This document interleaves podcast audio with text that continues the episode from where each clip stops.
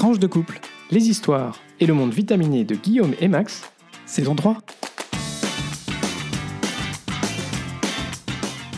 Bonjour, bonsoir, nous sommes Max et Guillaume et nous sommes très heureux de vous retrouver pour ce onzième épisode de la saison 3 de Tranche de couple. Ah oui, déjà Ah oui, déjà, épisode qu'on a choisi d'intituler Politique hors note politique. Et comme d'habitude, on vous invite à vous abonner à ce podcast pour être prévenu des nouveaux épisodes qui sont diffusés le lundi tous les 15 jours. Et on se retrouve entre-temps sur notre page Facebook, notre compte Twitter, bah vous le savez, toujours tranche de couple, comme le nom du podcast. Et puis, vous pouvez aussi nous envoyer des emails, tranche de couple à gmail.com.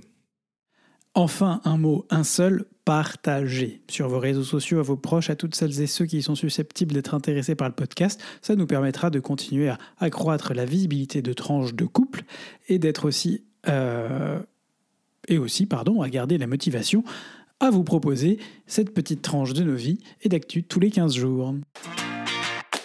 Allez, comme d'habitude, on commence par la rubrique Actu. Et aujourd'hui, Guillaume, tu nous parles d'un sujet politique. Ah bah oui, surprise, surprise, dans un podcast politique hors note politique, je voulais vous parler présidentielle. Ça ne vous aura pas échappé en effet, on annonce pour les 10 et 24 avril une élection présidentielle euh, uninominale à deux tours en France. Youpi, comme tous les 5 ans, c'est le principe du quinquennat, vous allez pouvoir vous farcir matin et soir et même parfois pendant la journée, votre lot de femmes et d'hommes politiques à la télé, à la radio, sur Internet, sur les réseaux sociaux, Bah ça a déjà commencé. hein. oui, ça a déjà commencé. Pour rivaliser de créativité, pour s'attirer les telle ou telle frange minoritaire, mais incontournable de l'électorat. Qui les cols blancs, qui les ouvriers, qui les enseignants, coucou Jean Mich raté pour cette fois à mon avis, qui les LGBT, qui les classes moyennes, etc., etc., etc.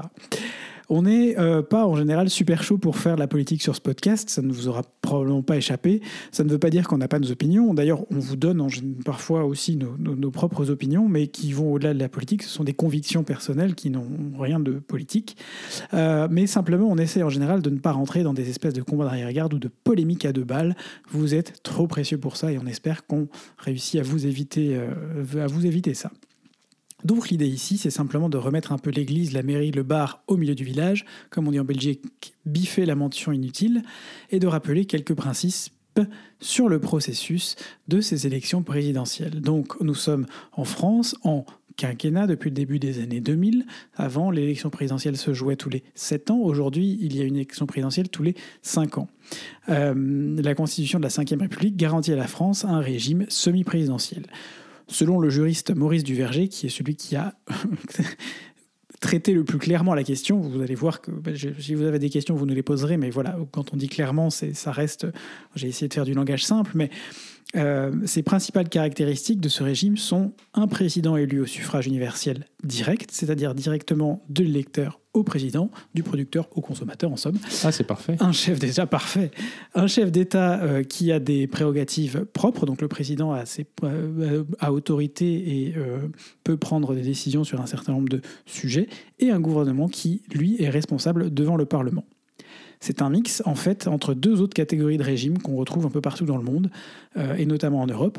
Le régime parlementaire, caractérisé par une séparation des pouvoirs souple et par la responsabilité du gouvernement devant le Parlement en contrepartie de pouvoir du gouvernement sur le Parlement, en particulier du droit de dissolution. Euh, et le régime présidentiel caractérisé par une séparation stricte des pouvoirs, par l'absence de responsabilité gouvernementale et par l'absence du droit de dissolution. Une caractéristique du régime semi-présidentiel à la française est d'ailleurs le lien qui a été créé au passage au quinquennat, euh, qui était déjà probablement voulu par euh, Chirac à l'époque, entre les élections présidentielles et les élections législatives. En effet, les élections législatives ont lieu traditionnellement quelques semaines après les présidentielles, ce qui donne euh, au président élu ce qu'on appelle euh, une prime, euh, une prime de, de présidentialité. Ça n'a pas toujours été le cas, puisque lors du septennat, euh, on a pu voir des situations où on s'est retrouvé en cohabitation avec la droite au Parlement, la gauche au pré- en président, Mitterrand-Chirac, ou l'inverse, quand notre cher Chirac a eu la bonne idée, merci Alain, de, de dissoudre l'Assemblée en 98 et de se retrouver, de perdre sa majorité et de se retrouver avec une majorité de gauche et un Premier ministre en l'absence de Lionel Jospin. Ce sera une élection présidentielle importante euh, à plusieurs titres. C'est la première depuis qu'Emmanuel Macron a euh, fait exploser le bipartisme habituel, euh, à l'exception de 2002, entre le gauche, le PS, et la droite, les républicains, les, les enfin, le RPR, enfin, vous appelez ça comme vous voulez, le truc là qui est à droite. Et le fait qui, qui, fait de la France un pays politiquement centriste depuis 2017. Je ne rentrerai pas dans les détails non plus, chacun ses opinions. Enfin, de fait, le le parti En Marche est présenté comme un parti centriste. Chacun verra midi à sa porte. En tout cas, il est placé entre le, le PS En tout cas, il est de fait entre le PS et les Républicains, ce qui fait un truc un peu plus au centre que l'un et l'autre. Euh, c'est aussi, et en conséquence de la première, euh, de, la première, euh, de cette première chose, une élection où les repères sont vraiment brouillés à un point qu'on ne devrait plus parler de gauche ou de droite ou d'extrême, tant les cartes sont illisibles, mais d'un nouveau système opposant par exemple populisme et pragmatisme. On a un bel exemple à gauche entre Alain Fabien Roussel, pardon, le président du Parti communiste français, qui s'oppose en ce moment beaucoup à Jean-Luc Mélenchon sur des thématiques qui, à un moment donné, auraient pu, il y a quelques années, auraient pu paraître des thématiques de droite, de gauche, mais qui aujourd'hui semble au sein même de ce qui était sur l'échiquier politique la gauche, euh, la gauche, l'extrême gauche, euh, quelque chose qui est de nouveau pas clair. De la même façon, on trouve des partis comme euh, la France insoumise qui se retrouvent avec un certain nombre d'idées communes avec d'autres partis de l'autre côté de l'échiquier politique, plutôt vers l'extrême droite, ce qui me pousse à dire que notre échiquier politique n'est pas une ligne, mais un cercle où les partis se retrouvent.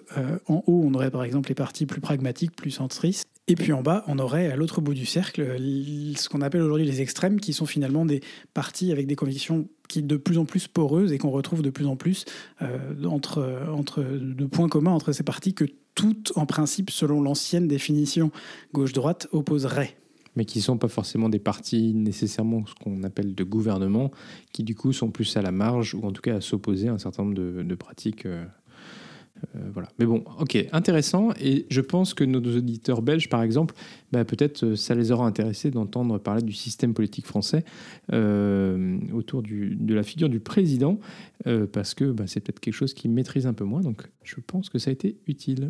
Max, tu veux revenir sur une première brève? Oui, effectivement, dans cette, euh, dans cette rubrique Actu, on voulait aussi euh, revenir sur, sur deux brèves. Et la première, c'est euh, le décès cette semaine de David Sassoli, président du Parlement européen, qui malheureusement est décédé en Italie après plusieurs mois de... D'une longue maladie. Voilà, d'une longue maladie. David Sassoli, c'était donc d'abord le, président euh, en fonction, en exercice du Parlement euh, européen euh, depuis le 3 juillet 2019. il était membre du Parlement européen depuis 2009 et auparavant, c'était un homme politique italien et un journaliste italien qui était assez connu et très apprécié en Italie. Euh, voilà, c'est un homme, euh, un Européen convaincu euh, qui a beaucoup œuvré pour, voilà, pour l'idée de l'Europe et pour la construction européenne. Et l'équilibre entre le Nord et le Sud. Voilà. Et donc on souhaitait lui rendre hommage aussi dans ce podcast. Merci Max. Une deuxième brève, mais euh, encore plus brève. On vous fera, euh, mettra sur nos réseaux sociaux un petit sondage parce qu'on a quand même eu pas mal de, gens qui, cette semaine, euh, au moment où on enregistre le podcast, ont quand même passé une très mauvaise semaine, hein Max? Ah oui, ça, c'est sûr. Et un peu partout. Ouais, on ne sait pas par où commencer. On ne sait pas si on commence par l'extrême sud avec Djokovic en Australie qui galère avec ses histoires de visa. il est sur le point d'être expulsé, mais il ne l'a pas encore été. Enfin bref, le suspense reste entier. Sortez les popcorns. Ah oui, surtout qu'il y a eu plusieurs rebondissements, parce que quand même, euh, euh, ah les autorités ont annulé son visa, ensuite il y a un juge qui, lui a accordé finalement, et puis là, hop, à nouveau, les autorités euh, australiennes ont révoqué le visa, avec peut-être à la, à la clé trois ans d'interdiction de, se rendre en Australie. Ça serait embêtant quand même. et puis, dans, dans, la série des mauvaises semaines, on a aussi Boris Johnson. Oh my god. Bon, alors lui, euh, il a tiré la bonne carte parce que euh, finalement, la veille de l'enterrement euh, du prince Philippe. Andrew. Philippe. Oh merde. Non, ça c'est. Il y en a un autre qui passe une mauvaise semaine, c'est Prince Andrew, ah, mais ça c'est pour une autre raison. Euh, mais la veille de l'enterrement du, euh, du, prince Philippe. Il faisait la bringue. Il faisait la bringue euh, au Downing, 10 Downing Street. Et alors visiblement, la, toute l'équipe de la task force Covid qui venait d'interdire, enfin qui avait interdit les rassemblements au Royaume-Uni, bah, eux aussi avaient décidé de faire une soirée. Donc, c'est plutôt euh, pas top comme semaine pour Boris Johnson, effectivement. Et le dernier Bah, Un le Français dernier, c'est un Français, c'est notre ami euh, Jean-Mich Mich Mich. Ah oui. Euh, Jean-Michel Blanquer, qui quand même passe une, une- une mauvaise semaine euh, avec les profs. La première grève d'ampleur euh, de l'enseignement depuis le début du quinquennat Macron. C'est un personnage, Jean-Michel Blanquer, qui avait réussi finalement à ne pas trop faire de vagues dans les premières années. Je, à titre personnel, j'ai jamais trouvé que c'était un personnage transcendant ni dans ses idées, ni dans sa personnalité, mais euh, voilà, il avait réussi pendant, pendant trois ans à maintenir les choses, et puis euh, on constate quand même qu'il, euh, en réalité, c'est un peu Monsieur Gaff, et qui le gère pas très très bien, disons, depuis le début de la pandémie de Covid. On parlerait ici de l'absence de, de- de- de mise à disposition de masques pour les enseignants. Alors je veux dire, bon, dans les six premiers mois, on était tous dans la merde. Tout le monde s'est serré les couilles, les coudes, pardon, et euh, tout le monde s'est retrouvé. euh, Là, vous avez pas vu mes gros yeux Guillaume. je l'ai pas fait exprès. Euh, et tout le monde s'est retrouvé. Comment tu veux euh, que je fasse le montage avec ça Bah c'est bon, tu, vas, tu, peux, le- tu peux le laisser. Vous, vous, vous me pardonnerez, euh, vous me pardonnerez ce, ce moment d'égarement, ce lapsus. Euh, et, et donc, euh, enfin bref, tout ça pour, pour dire que notre ami Jean-Michel Blanquer passe aussi une assez mauvaise semaine et que c'est un peu dommage que maintenant il annonce que des masques vont être fournis aux enseignants, des, des capteurs de CO2, des choses comme ça dans les écoles, alors que c'est quelque chose qui est demandé depuis à peu près un an. Bref, blague à part. On Bah. vous permettra quand même de voter, hein, puisque Exactement. le principe de ce podcast, c'est politique, n'est-ce pas? Donc vous voterez pour qui passe la plus mauvaise semaine sur nos réseaux sociaux. Max, sans transition, pu Oh, mais c'est terrible. Je t'ai expliqué la Oh. dernière fois qu'on appelle ça La- PFUE. la PFUE. Tu vas nous reparler donc de la présidence française de l'Union européenne. Exactement. Je vous l'avais dit, euh, pendant ces six mois de présidence française, on va consacrer la rubrique de décryptage de l'Europe euh, à mettre en avant certains événements importants, mais aussi à vous parler de certaines caractéristiques de la présidence tournante et du fonctionnement du, du Conseil de manière générale. Euh, parce que bah, voilà, c'est l'occasion aussi d'avoir, euh, euh, d'utiliser des, aspects plutôt pratiques pour vous dire un peu comment ça se passe l'Europe. Alors, aujourd'hui, je voudrais faire le point sur les mots-clés des 15 premiers jours de la présidence française. Et puis, après avoir évoqué le slogan de la présidence la dernière fois, je vous parlerai du logo de la PFUE. Alors, pour les mots-clés, euh, bah, le premier, c'était la transition, la passation entre la Slovénie et la France, entre le 31 décembre et le 1er janvier, qui a été symbolisée par les couleurs de l'Europe sur les bâtiments officiels français en France et à l'étranger, par exemple les ambassades, Pas de polémique. et quelques bâtiments symboliques tels que la Tour Eiffel, l'Arc de Triomphe, etc. On en parle là Non. Un beau symbole classique de toutes les présidences, y compris celle de Nicolas Sarkozy, bien sûr, euh, mais qui n'aura pas manqué de créer, comme tu l'as dit Guillaume, une polémique. C'est bien dommage, mais je ne m'étendrai pas plus, c'est pas l'objet de ce podcast. À Bruxelles, euh, ben, se sont tenues également les premières réunions officielles présidées par la France, et c'est notamment le cas du co-repère. Alors, je vais en profiter pour faire une petite parenthèse et vous expliquer bah, qu'est-ce que c'est que le co-repère. Alors, le co-repère, c'est le comité des représentants permanents, pour co-repère, des pays de l'Union européenne, c'est-à-dire des ambassadeurs de chaque pays auprès de l'Union européenne. Ce comité, il est présidé par le pays qui a la présidence tournante, et c'est la principale instance de préparation des réunions du Conseil.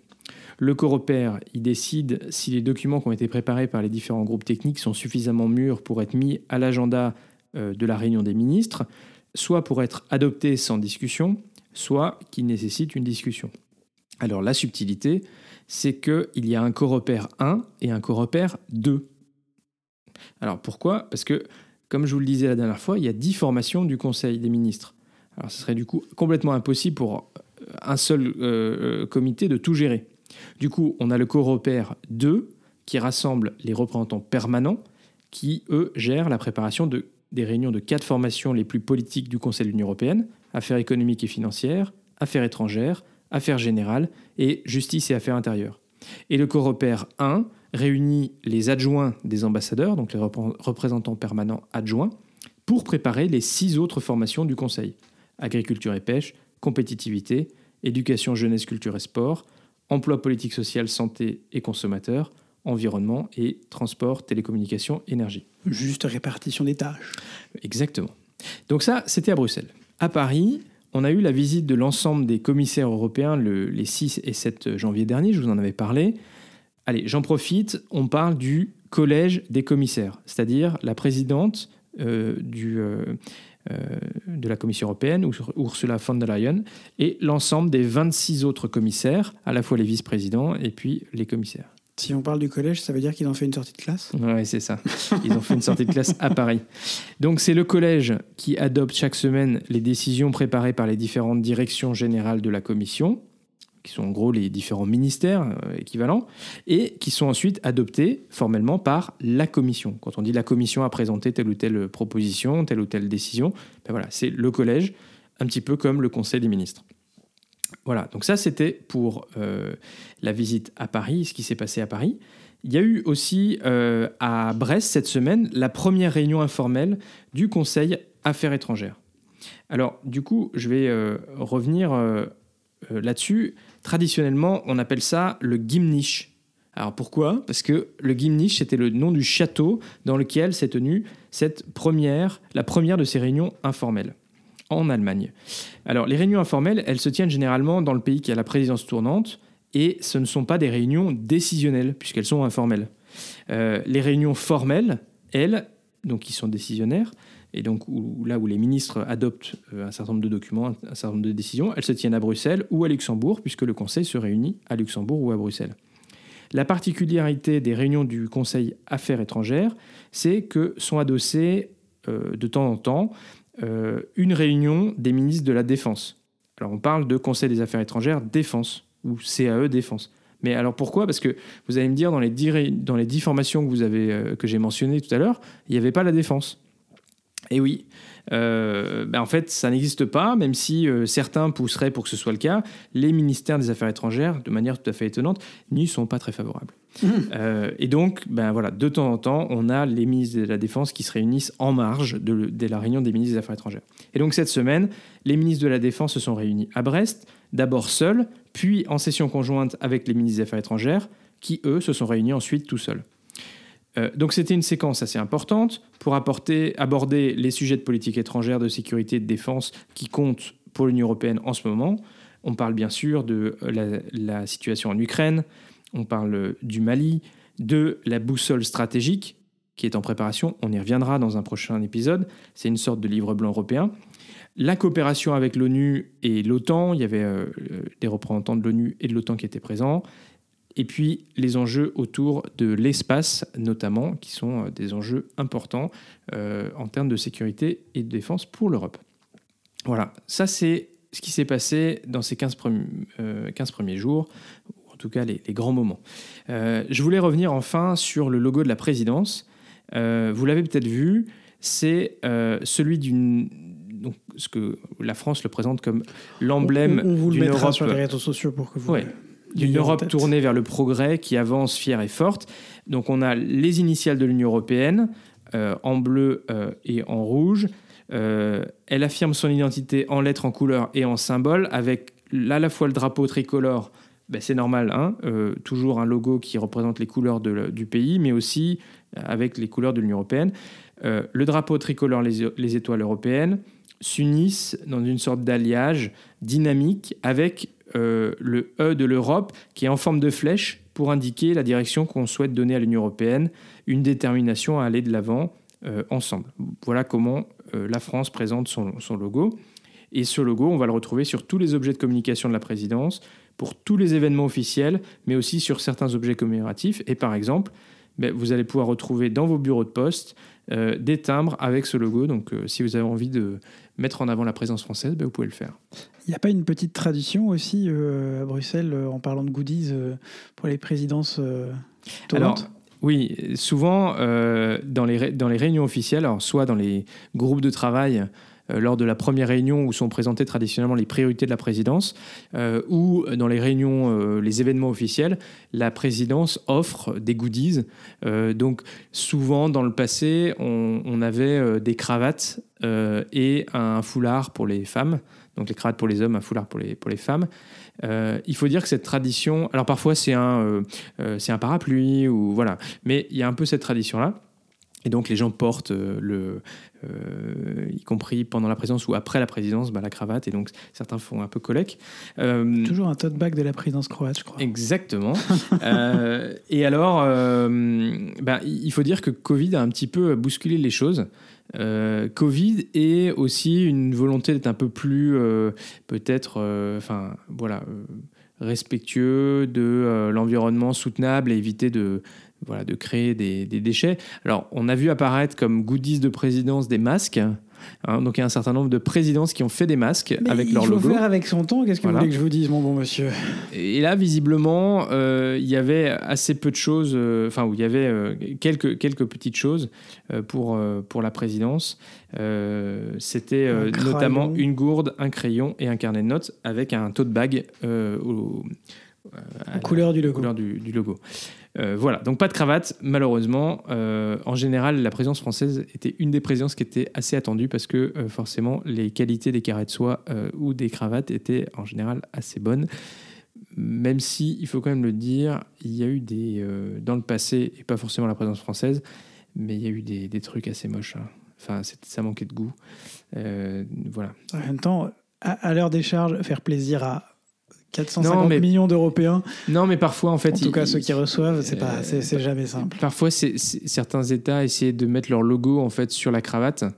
Et comme les logos, enfin, et quand tu mets le logo, euh, je sais pas, 150 fois sur un sur un, Comment tu ne portes pas trois fois par semaine en hommage à tes collègues peut être croates, assez moche. Le logo, euh, Non, les Croates avaient fait euh, une, une très belle euh, cravate euh, que je porte de, de temps en temps, en plus de leur tote bag. Euh, et, euh, et- mais elle, elle est, elle est métable parce qu'il n'y a pas marqué en gros euh, présidence euh, est croate de l'Union européenne. élégante. Elle est élégante. Voilà. Et quand on a une président, enfin quand on a une cravate qui est qui a le logo de la présidence, bon bah c'est vite outdated et donc tu la portes pas vraiment quoi. Enfin bon, Très voilà bien. pour euh, la parenthèse euh, PFUE. Merci Euh, Max, en tout cas. C'est chouette. Et Guillaume, comme d'hab, On tu hâte nous- d'arriver au prochain épisode. Tu sais déjà de quoi tu vas nous parler Ah, mais on a eu des offres de, euh, de notamment de Marie que je retiens. Donc Marie, tiens-toi prête te, on te salue et on retient. pour euh, parler du volet euh, ju- justice euh, de la PFUE et je pense que ça c'est intéressant. Donc si vous ça vous intéressez, si vous vous intéressez plus particulièrement à une dimension de la PFUE et que vous avez envie de voilà de collaborer avec nous pour euh, participer à cette rubrique, n'hésitez pas, contactez-nous et on sera ravis euh, d'enregistrer ça avec vous et de faire euh, découvrir différentes dimensions de la PFUE. Guillaume, Belgitude, tu nous parles cyclo? Bah, Belgitude, on va revenir euh, sur un point euh, qu'on a déjà beaucoup et dont on a beaucoup parlé ici. On fait beaucoup de vélo. Il y a beaucoup, beaucoup d'améliorations sur les, sur, les, sur les pistes cyclables en Belgique ces derniers temps. Alors là, je, vous décris, il y a Max qui est en train de regarder le temps. C'est vrai qu'on a, on a fait deux sujets qui nous ont beaucoup intéressés tous les deux et donc sur lesquels on était un peu long.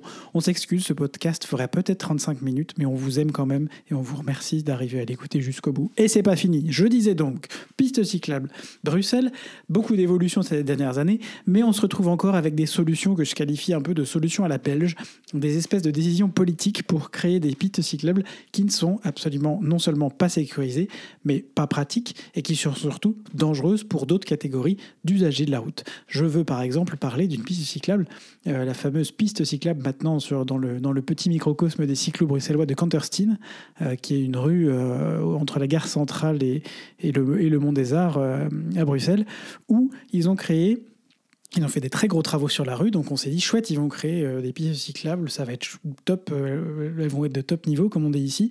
Et ben on s'est retrouvé avec une piste cyclable, imaginez-vous, qui part déjà sur le trottoir, donc ils ont fait monter la piste cyclable. Bon, ok, d'accord. Et puis à un moment donné, la piste s'interrompt pour laisser la place à quoi? Un arrêt de bus. Donc en gros, la piste cyclable est au milieu, arrêtée avec un arrêt de bus. Et on a le même type euh, comment, de propositions qu'ils ont faites, parfois dans des ronds-points, où on se retrouve avec des pistes cyclables qui s'arrêtent ou qui filent dans les fourrés ou qui filent dans... Alors qu'elles sont toutes neuves, ces trucs-là. Il y a des exemples qui sont excellents, euh, par exemple sur l'avenue Franklin Roosevelt. Bon, c'est une très grosse, une avenue très large, mais comme Canterstein finalement, c'est une avenue très chic. Et de chaque côté, ils ont créé une piste cyclable qui est bien séparée. On a deux, ou trois, on a deux voies de chaque côté pour les voitures. Euh, une, voie, une, euh, une voie de stationnement, la piste cyclable, la piste piétonne, et, à chaque, et euh, les feux sont traités en même temps. Il y a un feu piéton, un feu cyclable, etc. etc. C'est du joli travail. Mais on se retrouve parfois à des endroits avec un espèce de travail bâclé parce que des décisions politiques ont été prises sans prendre en compte la euh, sécurité finalement des usagers. Et c'est ce genre de solutions qui font qu'on se retrouve avec une, une, une différence entre les Pays-Bas et le reste du monde, j'ai envie de dire. Max, tu m'as partagé cette semaine sur Twitter cette, cette vidéo pour une marque de, de vélo euh, où on voit en fait deux versions de la vidéo. La version pour les Pays-Bas où on voit euh, la même personne, un papa avec sa fille, je crois, euh, qui, se, qui se balade. Un papa, je précise, sans casque, qui fait du, du vélo dans, différentes, dans, différentes, dans différents endroits, différents moments de la journée, etc. Et puis, ils ont refait une pub pour le reste du monde avec un papa et sa fille avec un casque. Parce que aux Pays-Bas, quand on ferait une solution pour le vélo, on pense d'abord à la sécurité des usagers, des cyclistes, des piétons, mais pour les pistes, on fait des pistes cyclables qui sont utilisables par les pistes cyclistes sans danger. Ce qui fait qu'aux Pays-Bas, vous avez peut-être 5 ou 10% des cyclistes qui portent un casque, mais c'est absolument pas la majorité. Et c'est pas une question là-bas, puisque les gens, il y en a qui roulent vite, mais les gens sont respectueux et en tout cas, il y a moins de danger, il y a peu de décès finalement liés au vélo parce que l'intégration dans les constructions urbaines du cyclo fait que du cyclisme fait Bah que oui. c'est un voilà, c'est un moyen de transport no- moins peu dangereux. Et, et surtout que le, en fait, le cycliste il est prioritaire en réalité par rapport à la voiture euh, très souvent. Euh, Oui, mais ça en donc, principe euh, c'est le cas chez nous aussi. Oui, mais donc par exemple quand tu as une piste cyclable qui traverse une rue, c'est la piste cyclable qui est prioritaire par rapport à, à la, à la rue, ce qui au- aujourd'hui n'est pas vraiment forcément le cas. euh, Comme le piéton devrait être prioritaire sur la voiture qui arrive ou le cycliste qui tourne et qui fait le passage piéton. c'est un choix politique et, et voilà. Mais c'est sûr qu'aujourd'hui dans Petit le coup de gueule de point Belgitude, après deux coups de gueule sur les Codeco, décidément, je suis désolé, c'est quand même euh, plutôt des coups de gueule, mais en tout cas, c'est pour dire que on a encore du boulot. Et si jamais vous êtes un décideur politique en matière de mobilité urbaine, par pitié, quand vous pensez à vos pistes cyclables, pensez sécurité des usagers et pas seulement d'une catégorie, mais de l'ensemble des catégories que vous voulez voir cohabiter sur vos euh, voiries. Ce qui est fou, c'est que le, le- le dessin que, donc, que la, la responsable politique a partagé sur les réseaux sociaux, c'est quand même un dessin qui a été fait par des urbanistes. Euh, C'est dire, pareil, je sais plus où c'est, je sais plus où c'est, mais il y a le même truc. Il y a ce- cette, cette piste, on vous le mettra aussi, cette piste cyclable qui s'arrête en plein milieu pour laisser la place à l'arrêt de bus, quoi.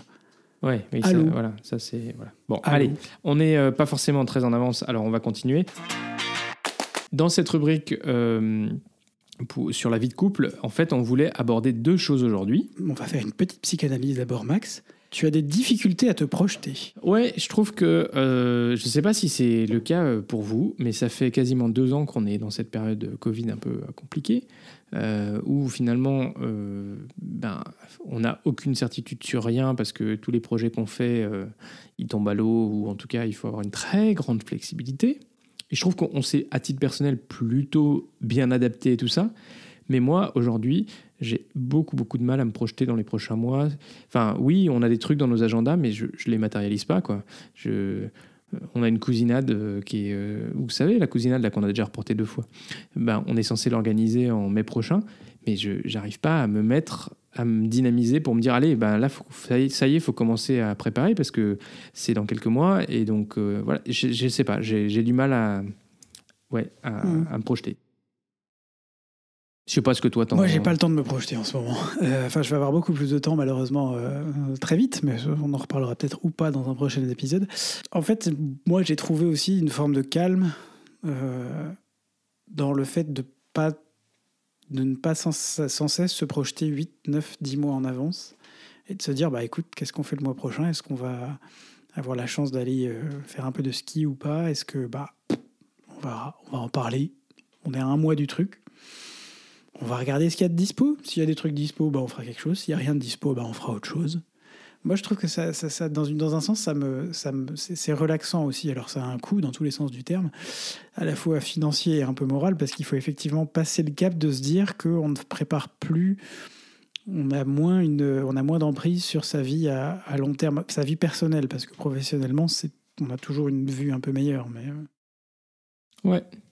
Non, c'est sûr que c'est. Voilà. Enfin, en tout cas, je, je, je, je suis d'accord avec toi, mais là, moi, j'ai un peu de mal. Alors, c'est peut-être aussi le, le retour de, de congé avec euh, voilà, des, des, des semaines qui ont été assez chargées euh, aussi pour moi. Euh, mais voilà. Donc, je voulais partager ça un petit peu, cette, cette, cette fatigue, un petit peu. deuxième petit point, Voilà. Alors, on voulait parler euh, ben, d'un, autre sujet qui est important dans la tu vie sais de que je couple. t'aime. Oui, Je précise. moi aussi. Euh, on vous le dit peut-être pas dans ce podcast trop souvent, mais on se le dit beaucoup entre nous. Ça, c'est important.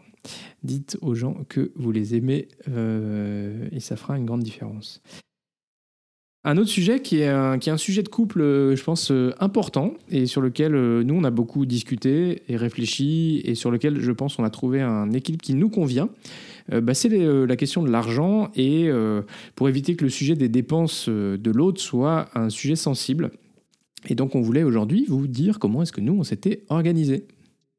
Absolument, parce qu'on en a parfois discuté avec l'un ou l'autre. L'un ou l'autre couple d'amis sur, euh, on sait que la gestion de l'argent, bah, parfois c'est un sujet éminemment politique, n'est-ce pas?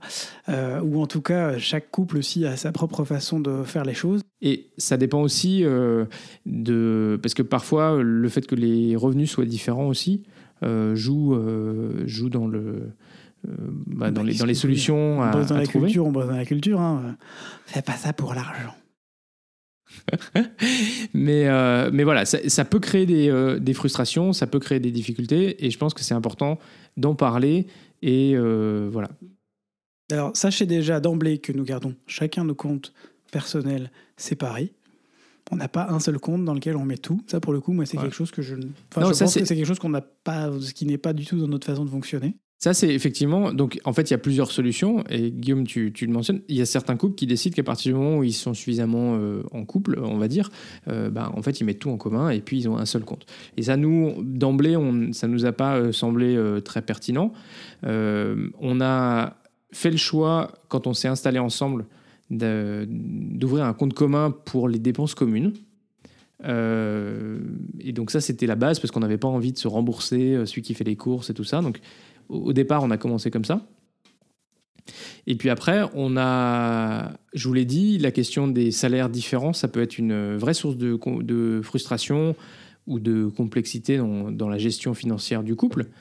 Et euh, voilà, ce qu'on a, euh, nous, décidé pour notre part, c'est que euh, on contribuerait aux charges communes à- avec un, comment dire, au prorata de nos salaires. Une clé de répartition, tu appelles ça. Voilà. C'est ça. Bon, c'est aussi simple que ça, finalement, dans un sens. hein. Et donc comme ça, on a une certaine équité euh, dans notre, non pas une égalité, mais une équité dans nos contributions qui reflètent euh, nos revenus personnels. On, me permet de garder un peu d'argent de poche tous les mois. on a euh, effectivement ben, le reste euh, qui est pour nous. Et surtout, ça permet aussi quand on se fait des cadeaux pour l'un ou pour l'autre, bah, ça n'apparaisse pas sur le relevé de compte commun. Ouais, alors là, il y a un autre truc qui, vient, qui rentre en ligne de compte, c'est qu'il faut pas partager le même compte Amazon non plus. Oui, parce que dans Guillaume, euh, l'autre jour, qui me dit Ah, au fait, il y a ta commande qui est arrivée. Hein Pardon Pardon Mais forcément, si vous avez Amazon Prime, euh, vous n'allez pas le payer deux fois. hein. Enfin, bon. Bref, enfin, pas de, pas de gaffe sur le coup. Pour le coup, c'était, enfin, ça aurait pu, hein, mais ça- ça Donc, autour de Noël, pas euh, Donc, de Noël, vous changez Max- votre mot de passe. change son mot de passe. euh, pense à changer ton mot de passe l'année prochaine. Ah mon dieu, mais j'avais vraiment pas réalisé pour le coup. Moi non plus, je voyais les notifs tomber, je fais hop. Donc, en tout cas, bah voilà, Bref. on voulait vous partager euh, la manière dont nous, on a trouvé notre équilibre autour de ça. Ça ne veut pas dire qu'on a raison ou que c'est la seule manière de faire, parce qu'il y a certains qui, effectivement, ont un seul compte et ça leur convient et c'est leur équilibre et c'est super. Il y en a d'autres qui ont des clés de répartition différentes, plus égalitaires que équitaires. Équi- Équitable. Équitable Équitabilitaires. Euh, donc voilà, mais en tout cas, euh, bah pour nous, euh, bah on, trouve ça, on trouve ça chouette, euh, de la manière dont on fonctionne. Et puis, puis voilà. Mais si vous êtes en couple et que vous voulez nous partager d'autres façons de faire, on est aussi ouvert. peut-être faire un autre sondage pour savoir comment les couples gèrent d'autres sondages. la question de l'argent dans le couple. Ok, je veux bien faire des sondages, mais alors vous allez répondre. hein. parce que si on se retrouve avec trois clampins qui vont répondre, franchement, ça va pas du tout. Si on pose trois questions, qu'il y en a, et 100 pour- il y a, il y a 33% par question, Défi. hein, défi. Défi. On vous laisse quoi on va déjà tester avec le premier on sondage une qui a vécu la plus mauvaise semaine? on, on laisse une semaine pour le sondage? On va faire un sondage sur Twitter et sur Facebook, donc on verra bien. Oui, mais que quelle est la durée du sondage Qu'on leur laisse combien de temps. Parce En que... général, sur Twitter, je crois que c'est imposé, c'est 24 ou 48 heures. Ah oui, mais là, le problème, c'est que si les gens écoutent, euh, tu vois. Si les Eh gens ben, on le fera tout en, suite, toute euh, fin de, en toute fin de. Ok, Je, le- je le lancerai en toute fin de dans deux semaines. Top. ok. Donc, euh, donc dans deux semaines, en gros, I'm watching you. le week-end, le dernier week-end où on enregistrera, donc c'est fin janvier. Bah, Connectez-vous sur Facebook et sur Twitter pour répondre à notre question, à Tout notre à sondage. fait. Allez, dernière rubrique, Guillaume, aujourd'hui tu nous parles de politique. Je vais aller très vite parce qu'on a déjà euh, pas mal euh, pas mal, euh, pas mal parlé aujourd'hui. Je vais vous parler politique. Bah oui, c'est un peu la thématique de ce podcast. Euh, je vais vous parler de l'application Elise, E-L-Y-Z-E. E. Euh, on profite qu'on soit dans le sujet pour vous suggérer, sur une suggestion d'ailleurs de Sandra. Merci Sandra. merci à toi. si vous avez un peu de temps et que vous voulez y voir plus clair dans les propositions des différents candidats, presque candidats, bientôt candidats à l'élection présidentielle, l'application Elise, qui est diffusée sur Android et sur iOS et qui vous permet, à l'aide de réponses à près de 250 propositions de candidats, de vous donner une idée de quel candidat ou candidate vous vous rapprocheriez le plus en termes d'idées. C'est une chouette application, plutôt équilibrée, plutôt neutre aussi dans sa manière de prendre part. Alors évidemment, ça n'est pas euh, une application qui va vous dire exactement qui est de quel candidat vous rapprocher, mais je pense que c'est une des mieux faites en la matière. Certes, cela prend du temps, mais rien ne vous oblige à répondre à toutes les questions d'un coup. Vous pouvez aussi le faire en plusieurs fois. Et puis surtout, conseil d'amis, ne faites pas comme moi et sachez que telle une appli de rencontre, pour dater son candidat favori, n'est-ce pas? Vous pouvez swiper les propositions, enfin les dégager quoi, à droite ou à gauche. Si elles ne vous plaisent pas, vous n'êtes pas obligé de répondre à tout les propositions. Voilà. Ah bah ça c'est un bon type effectivement. Donc comme tu disais, ça ne va pas vous dire pour qui vous devez voter, mais ça vous aidera peut-être à faire un peu de tri. Ça vous dit qui en théorie, selon les propositions existantes aujourd'hui, se rapprocherait le plus de vos convictions actuelles. Encore une fois, s'il y a des sujets qui ne vous intéressent pas, swipez, virez les, sujets et ne faites que sur les sujets sur lesquels vous voulez avoir, euh, vous pensez avoir une, une opinion ancrée. Et voilà, c'est déjà la fin de cet épisode. Merci à tous de nous avoir écoutés. Si ce podcast vous plaît, faites-le découvrir autour de vous et n'hésitez pas à mettre une note sur Apple Podcast ou sur Spotify. Prenez deux minutes pour le faire, ça aidera à la visibilité. Et comme d'habitude, vous pouvez mettre un like sur YouTube, un pouce bleu sur Facebook et surtout, surtout, partagez. Ce podcast est diffusé tous les 15 jours le lundi. Ou le dimanche soir pour les plus au taquet. Alors, d'ici au prochain épisode, sortez masqués encore. Gros gros bisous et à très vite pour de nouvelles tranches vitaminées.